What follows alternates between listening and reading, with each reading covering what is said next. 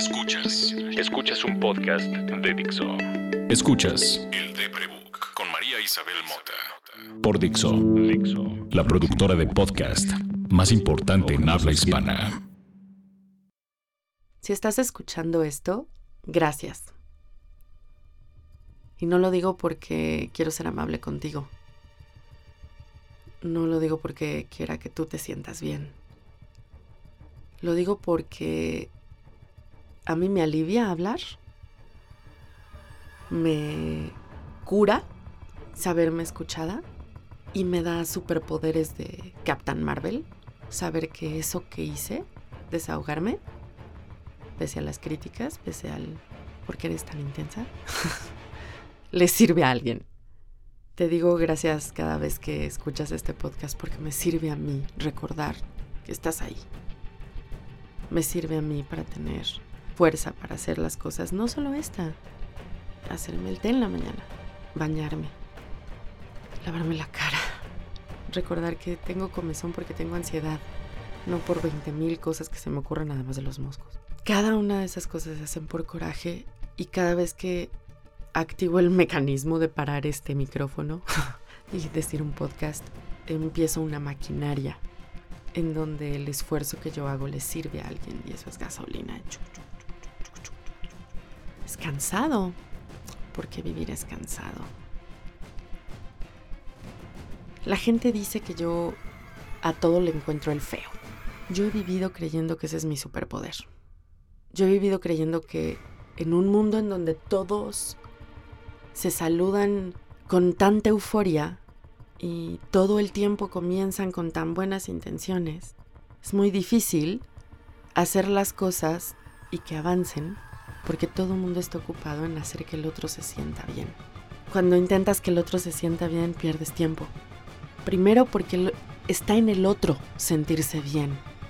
Está en el otro encontrar su propia maquinaria, su qué lo hace sentirse con ánimos de salir de la cama o con fuerzas para seguir estudiando la carrera años y años o seguir trabajando en, esa oficina que te apasiona pero que no te alcanza el varo o en una oficina que no te apasiona pero que te da un chorro de varo. Esa es nuestra maquinaria. Y cada vez que tú le haces la vida fácil a alguien, cada vez que tú crees que le haces la vida fácil a alguien, diciéndole, ay, hola, buenos días, ¿cómo estás? Qué bien te ves. No estás tomando en cuenta al otro. Y estás diciéndole esas cosas. Estás celebrando con palabras todo el tiempo lo bien que lo hacen los otros. Pues el otro vive en un mundo de algodón artificial. ¿No? Porque claro que se merecen cariño y amabilidad y carajo, por favor abracémonos más. Pero en nuestra cultura, si no decimos ahorita, dame chance, oye, sí, pero, en vez de decir no, pasamos por groseros. Piensen en ese momento en la oficina en que alguien, tus colegas, la gente con la que trabajas todo el tiempo, te dice, oye, oye, oye, necesito esto. Y tú vienes de otro lugar, ¿ok? Y traes un... A lo mejor ibas nada más por tu libreta. Si no le dices en ese momento, no, dame cinco minutos, y te aguantas que te esté viendo con cara fea y bla, bla, bla, se te va a olvidar lo que estabas haciendo, vas a perder ritmo, vas a dejar, de, vas a dejar esperando a otra persona, vas a perder tu propio ritmo de maquinaria. Pero Dios nos libre de ser poco amables. ¿Cómo se te ocurre el ambiente de oficina? Tiene que ser tranquilo y amable y, que todo el mundo esté contento y que... Ah. Uno vive para disfrutar lo que hace. Y si tienes mucha suerte, en un ambiente compartido, ejerces tu vocación mientras te pagan y lo disfrutas. Pero son muchos elementos, ¿eh? No es tan fácil. Nada más porque escogiste tu vocación y trabajas en esa industria, que la vida de oficina sea sencilla. No, no es tan fácil. Y esa no es mi trastorno de ansiedad social y esa no es mi... No, no es tan fácil. Gente que no tiene mis diagnósticos y que es mucho más amable que yo, también se fastidia de la poca eficiencia. También se fastidia de ser amable porque tienes que ser amable, porque si no ya se sintió y entonces ya no me... Y, me va a poner pero si ya sabes cómo me traten. Ah, y así se va hasta la junta, ¿no? Donde es muy incómodo. Un compañero de trabajo un día me dijo, empezamos siendo amigos y luego nos convertimos en, en, colegas y nos daba mucho miedo. Y un día me dijo, mira, yo he trabajado años con amigos míos muy cercanos en donde en la chama nos mentamos la madre, pero después dan las dos y suena el reloj y ¿qué pedo nos vamos a comer? Sí. Trato de vivir bajo esa norma. Lo que pasa en la oficina se queda en la oficina, como Las Vegas y Las Vegas. Si hacemos eso para el placer, si ocultamos con tanto culpa el tema de me fui a Las Vegas a sentir placer por excesos y Las Vegas se queda en Las Vegas, ¿por qué no somos un poquito más respetuosos con nosotros mismos? Cada uno con cada sí. Y vamos a la oficina a chambear. Y entonces puedes coordinar con la otra persona con la que trabajas. ¿Le paramos a las 11? Y si le paramos a las 11, entonces le paramos a las 11. No es voy a revisar un mail y voy a contestar el WhatsApp de la oficina. Y no, no, no, le paramos a las 11 y nos damos 20 minutos por un helado. Y en ese rato te... Y ahí eres amable, ¿sabes? Porque ahí estás compartiendo tu personalidad, no tus herramientas de trabajo. Claro, si tienes una personalidad como la mía, que es cortante y seca y que pasa por amargada y no huitol, pues te vuelves muy eficiente en la oficina y te vuelves muy impopular en la oficina. Yo lidio con eso. Pero ¿saben qué? Hace mucho tiempo alguien me dijo que tenía que aprender a decir que no. Y me he pasado toda mi jodida vida, de verdad. Yo creo que tenía tres años la primera vez que me dijeron eso, porque les parecía muy chistoso que yo todo le decía que no a mi mamá. Me tomó muchísimos años tener los huevos de decir no y que me valiera madre si el de enfrente me pone cara, si después va a cuchichear, si... No, te estoy diciendo que no. Si mi tono te parece agresivo, pues a lo mejor eso tiene que ver con rollos machistas, ¿sabes? Primero, que las mujeres no tenemos permiso de decir que no y de no estar sonriendo todo el maldito tiempo y no de ser amables. No, nosotras no tenemos permiso de eso. Los hombres sí. Los hombres sí se pueden poner serios y mira lo que calmado está. Nosotras nos ponemos serias y porque está enojada, ¿no? Entonces, se me ocurre que por ahí puede ser, ¿no?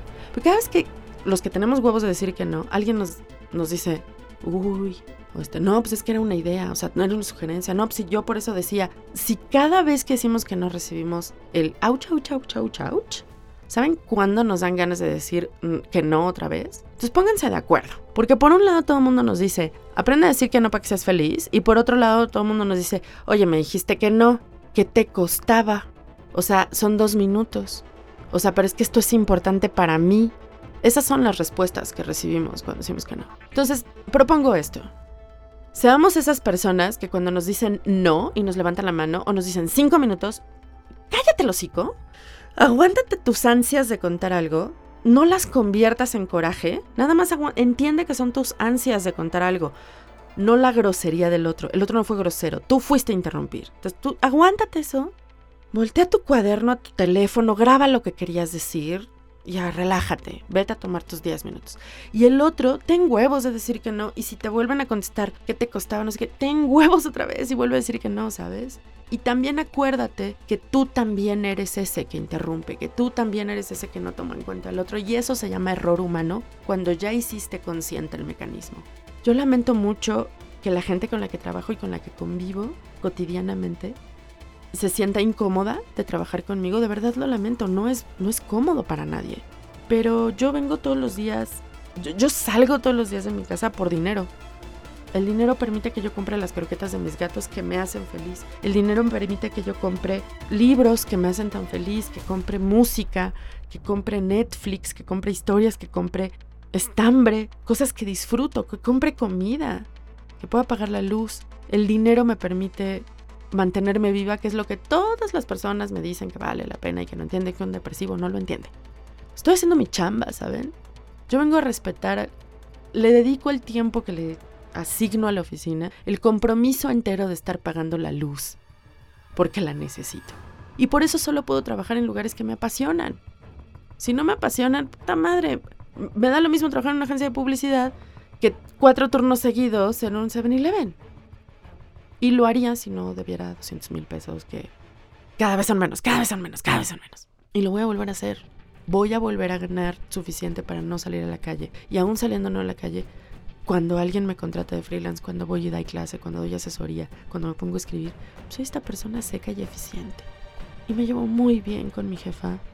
Y eso tiene que ver con qué clase de personas somos, no con qué clase de empleados somos. Tengamos los huevos de estar en donde estamos y de no sentir necesidad de aprobación del otro porque le dijiste bonito las cosas, porque fuiste amable.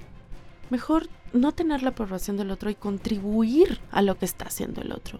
Eso es, ese es el, el, eternal glow que da la vida. Cuando ves que lo que tú hiciste le satisface al otro, desde su camino, no desde el tuyo. no porque te dio las gracias a ti, no porque lo hiciste bien, sino porque le ayudó al otro. Más huevos para decir que no. Yo soy arroba María Isabel Mota en Twitter, donde con la mano en la cintura le digo que no a muchísima gente. Soy igual, arroba María Isabel Mota en Instagram, donde trato de ver la vida bonita. Y puedes encontrar todo lo que he escrito sobre vivir con depresión y distimia y todas las otras cosas que me han diagnosticado en la vida en www.eldeprebook.com y en todas las redes sociales buscar lo que escribo para esos espacios como arroba eldeprebook.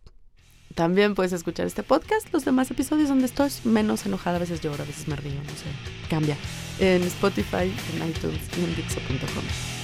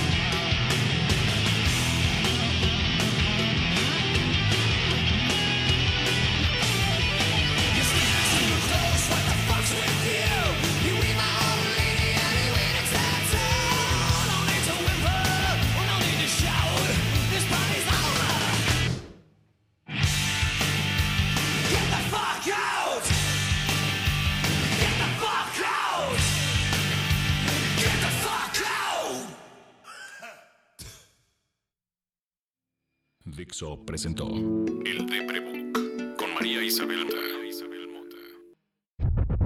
La producción de este podcast corrió a cargo de Verónica Hernández. Coordinación. Coordinación. Producción general. Dani Sánchez.